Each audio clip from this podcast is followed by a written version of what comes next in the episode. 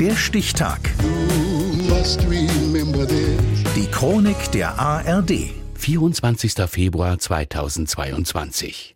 Heute vor einem Jahr hat Russlands Präsident Wladimir Putin seinen Angriffskrieg auf die Ukraine befohlen.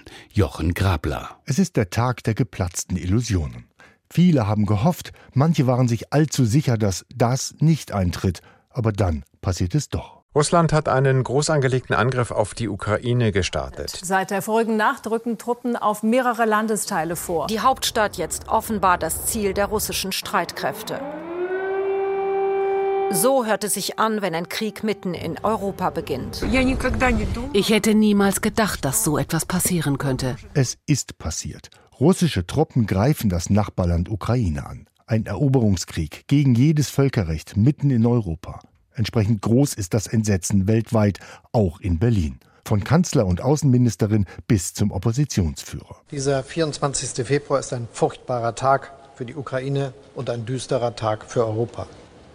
Mit seinem Angriff auf die Ukraine bricht der russische Präsident Putin abermals eklatant das Völkerrecht. Das ist der große Konflikt auf der Welt um Demokratie und gegen Diktatur. Wir haben in den vergangenen Monaten nichts unversucht gelassen, um auf diplomatischen Wege eine friedliche Lösung für diese Russland-Krise zu finden. Alle Diplomatie, auch alles Wunschdenken haben nichts genützt. Die erste geplatzte Illusion an diesem Tag. Aber jetzt sind die Reaktionen insbesondere der NATO-Staaten einhellig. Sollte Putin also darauf gesetzt haben, dass sich der Westen weiter zerstreitet, offenbar auch eine Illusion. Putin sollte die Entschlossenheit der NATO nicht unterschätzen, alle ihre Mitglieder zu verteidigen.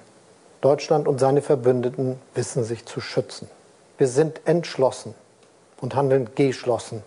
Darin liegt unsere Stärke als freie Demokratien. Putin wird nicht gewinnen. Schnell wird klar, dieser Angriff hat andere Folgen als die russische Eroberung der Krim 2014. Damit hat sich die Welt arrangiert. Ein mühsam ausgehandelter, brüchiger, immer wieder gebrochener Waffenstillstand sorgt über Jahre dafür, dass der Russlandhandel weitergeht, vor allem die Gaslieferungen. Putin aber will mehr. Im Sommer 2021 schreibt er in einem Aufsatz, dass die ganze Ukraine eigentlich zu Russland gehört. Er lässt russische Truppen an der ukrainischen Grenze und in Belarus zusammenziehen. Er fordert, die NATO solle sich bis an die deutsch-polnische Grenze zurückziehen. Bis zum Tag vor dem Angriff wird mit dem russischen Präsidenten telefoniert. Vergebens. Aus dem Kreml meldet sich nachts Präsident Putin. Das sei keine Besetzung, sondern man wolle die Ukraine entwaffnen, sagt er und warnt die Welt vor Einmischung.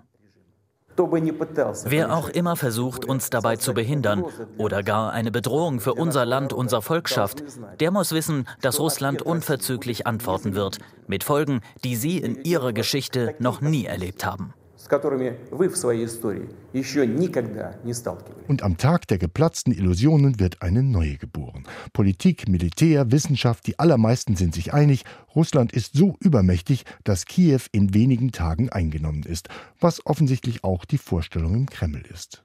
Da haben sie die Ukraine unterschätzt.